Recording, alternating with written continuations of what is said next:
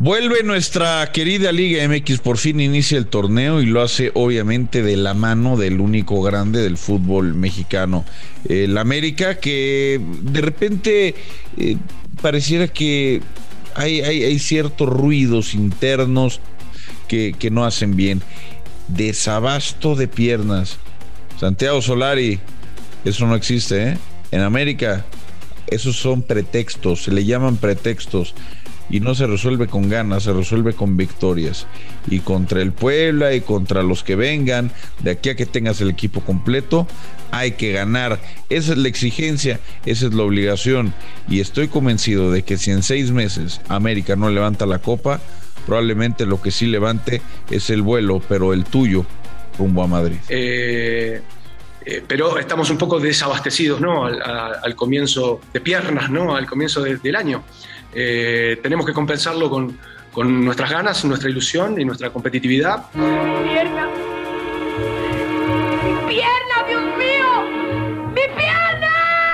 Ay, Solari, Solari, Solari. Desabasto de piernas y tiene una de las nóminas más caras del eh, fútbol mexicano. Sí, habla bonito, sí, tiene buen discurso, sí, la prensa amiga lo arropa.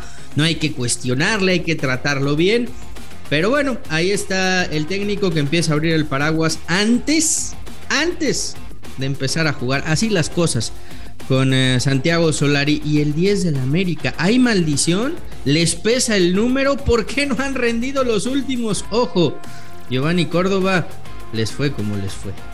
Los dos grandes.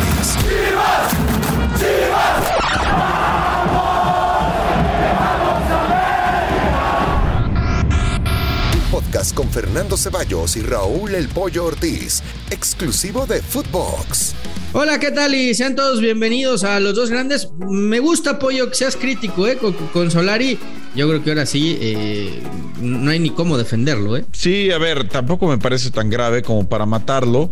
Entiendo hacia dónde va, ¿no? Es, un, es una Ah, ya empezamos con los. Ya empezamos. No, es que no es una justificación. no es ni una justificación ni una defensa. Él claramente a lo que se refiere es los dos refuerzos que me trajeron, dos de los cuatro o tres que me van a traer, no están todavía físicamente para jugar. Y a eso hay que sumarle tres bajas por el COVID y obviamente los jugadores que los jugadores que vendieron. No hay equipo completo en América. Sin embargo, sin embargo, eso no es pretexto, porque el plantel, el 11 titular que, que, se presenta eh, o, o, que puede presentar frente a Puebla y en la jornada 2 y tal, es altamente competitivo y tiene, tiene la obligación de salir a ganar y, de no andar poniendo eh, pretextos, ¿no? Eh, eh, ese, es, ese, es, todo el punto. Entiendo hacia dónde va, pero creo que pues no era, no era necesario mencionarlo. Digo, habría que entender el contexto de la pregunta, pero para mí eso del desabasto de piernas, hombre, si, si Solari se queja de eso, ¿cómo andará el de Querétaro? ¿Cómo andará el de Cholos? ¿Cómo, cómo andará Arca Camón en Puebla, o sea, por favor. Estoy totalmente de acuerdo contigo y más y más pollo cuando estos, estos días, ¿no? Esta misma semana salió un, ranking por parte de Transfer Market en donde hacen un pues un análisis, ¿no? De las, de las franquicias más caras o de las plantillas más caras de, de, la Liga MX y América está en el tercer puesto, ¿eh? solo por detrás de Monterrey y Tigres. Vale 72 millones aproximadamente de euros el eh, precio total de lo que es la plantilla del América que tengas la tercera plantilla más cara y que salgas a decir que hay desabasto de piernas porque no te han traído un volante pero por derecha me parece absurdo. ¿eh? A mí esas valuaciones, a mí esas valuaciones eh, que hace Transfer Market y que hace el que el que quieras, ¿eh? a mí no me no me llaman la atención. Una cosa es el valor del jugador y otra cosa es el momento de ese jugador. No sé en cuánto tasan a Roger Martínez, seguramente Roger Martínez sabe ser uno de los más caros de la América, ¿no? En la evaluación. Pero Roger, a lo mejor le ponen, no sé, voy a inventar, eh, 6 millones o 7 millones.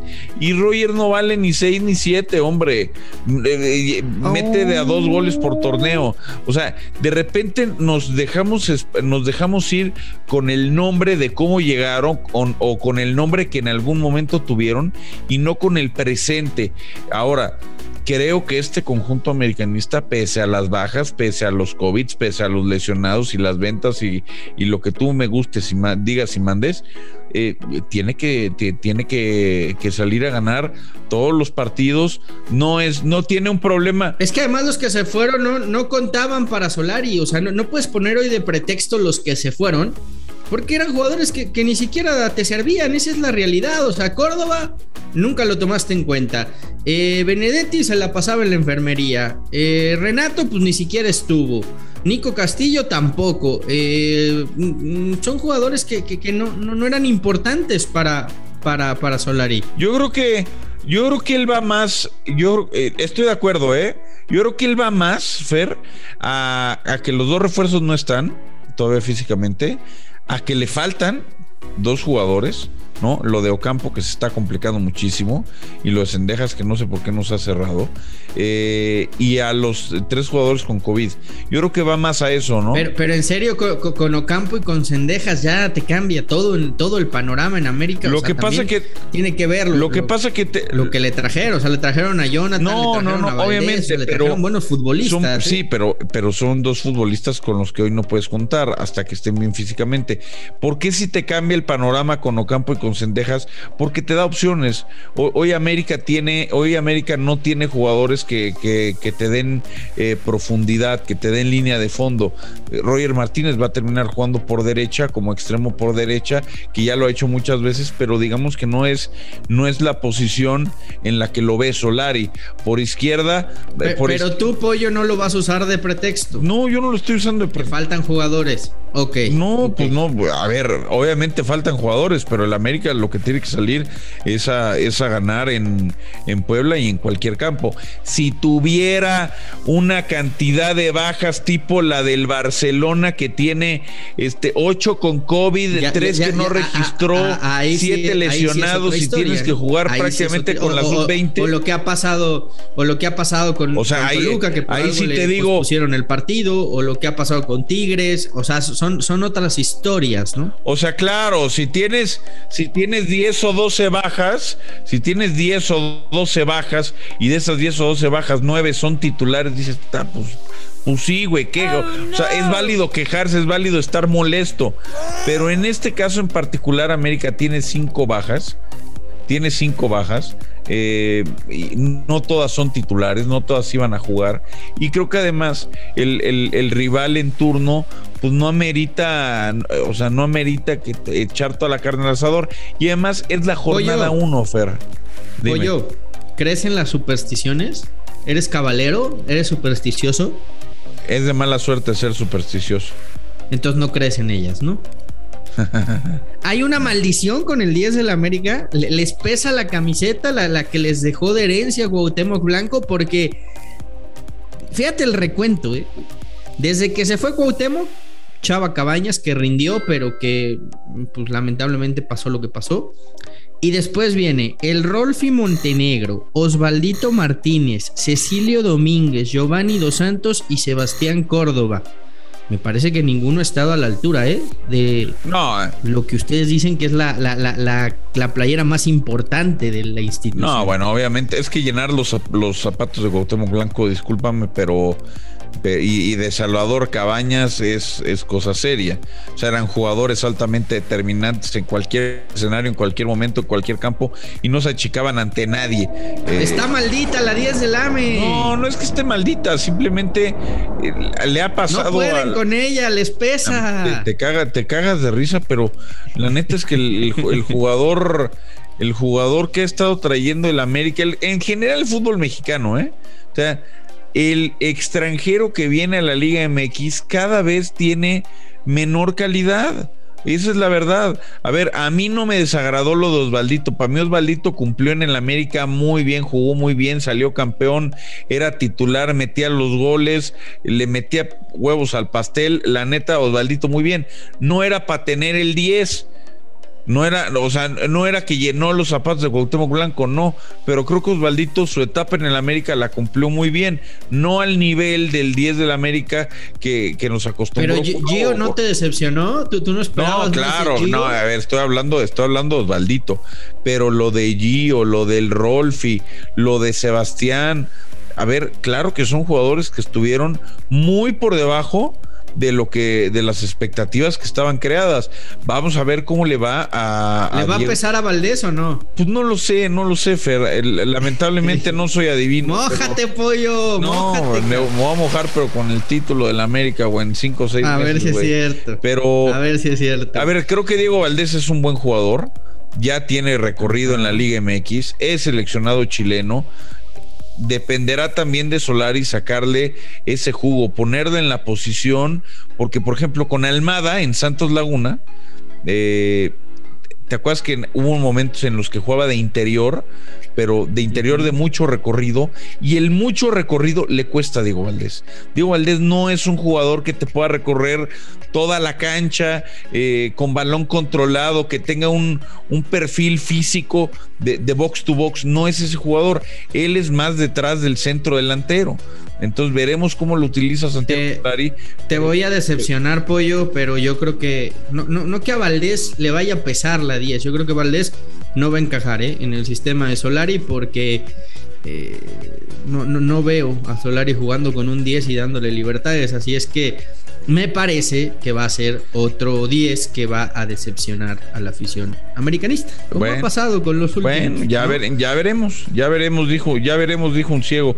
Lo cierto es que la competencia en el medio campo de la América va a estar sabrosa, porque además de el tridente que ya estaba bien establecido entre Richard, Aquino y Fidalgo, se ha sumado Jonathan y se ha sumado Diego es que, ese, es, ese es el tema, ¿no? Ya era como que la zona más fuerte y fue donde llevaste refuerzos, pero bueno eh, falta el extremo. falta yo no falta, Solari faltan los extremos. Moviéndole ahí, ¿eh? Pues mira, es que. Yo, es no veo moviéndole ni a Richard, ni a Aquino, ni a, ni a Fidalgo, pero bueno. Pues vamos a ver qué es lo que presenta. Mientras no llegue el extremo. Está baratita la 10, está baratita la 10 del AMI. Baratita. Sí, sí creo, chaval. Oye, eh, Oye, por cierto, a todo esto, eh, a todo esto, digo, ya estamos casi por terminar. Sí, nos vamos, nos vamos, pollo. ¿qué, qué, pinches mentiras en Chivas otra vez? No, no hubo mentiras. Y, tú vas, no, no, no, sí hubo mentiras. Hubo mentiras. tú vas, no, espérame, espérame, espérame. ¿Y tú vas del ambiscón? No, ¿Tú vas del ambiscón? de, de, matraquero, no, es vas de lambiscón y de matraquero diciendo, no, yo, no, mis fuentes, no, yo, pregunto. Tus fuentes, tus fuentes, perdóname, pero tus fuentes, tus fuentes son una cagada, no, son una cagada, güey. y a Irizar, a Irizar lo contrataron para el Guadalajara, para las Chivas, no para el carnet del tapatío, pollo. Me vale madre para dónde tiene. Lo tienen que registrar con Chivas por si en algún momento lo quieren usar en Chivas. Madre para dónde tiene carnet. A Paolo Irizar lo llamaron y le dijeron, papito, te queremos para el primer equipo de Chivas, ven al primer equipo de Chivas, le pagan como del primer equipo de Chivas. Habló con Marcelo Micheleño para el primer equipo de Chivas. Habló con Ricardo Peláez para el primer equipo de Chivas. Después, como no habían traído refuerzos, dijeron: No, no, no, nos vamos a meter en una bronca porque, ¿cómo vamos a confiar en un delantero del ascenso? No, no puede ser. Vamos a decir que al tapatío y después, lo, después los confundimos. Pues no, aquí, aquí no hay ningún idiota. Vamos a ver al final de temporada. Vamos a ver al final de temporada cuánto juega Irizar en Chivas y cuánto juega en el tapatío y entonces vemos, vemos quién tenía la razón. Yo lo que te dije y, lo comenté el otro día es, lo registran en Chivas para que pueda subir cuando lo requieran. pero su carrera. y chivitas, haciendo las cosas bien como de costumbre, felicidad. Tú preocúpate, tú preocúpate por tu 10 y que, y que no le pese la, jorobita que dejó ahí el cuau. Nosotros estamos tranquilos. desde que desde que se fue el Cuau dejó esa 10 como con una losa en la espalda. ¿eh? Lo que pasa es que él, con la joroba la, aguantaba bien, pero hay otros a los que no, nada más no, se les da. Ya veremos. Ya veremos. Oye, todo esto, ¿cuándo llega? ¡Abrazo, ¿Cuándo llega Pizarro, güey? También se les fue. ¿Y Orbelín? No, pues no, pues se fue pues España. el, bueno, dueño, bueno, Córdoba. les bajó el, bueno, les bajó Romo. El, les bajó el pulgar. Bueno, la Chofis. ¿Qué quieres que yo haga? Si el dueño no las quiere, no los hasta quiere. Hasta por la Chofis has estado chillando, válgame. Ya mejor vete a dormir. Buen fin de semana. Que, te, que, que no les pese la, la, la, camiseta del Cuau, porque últimamente pesa mucho. ¿eh? La Abrazo, Chofis. pollo. Los dos grandes, un podcast con Fernando Ceballos y Raúl El Pollo Ortiz, exclusivo de Footbox.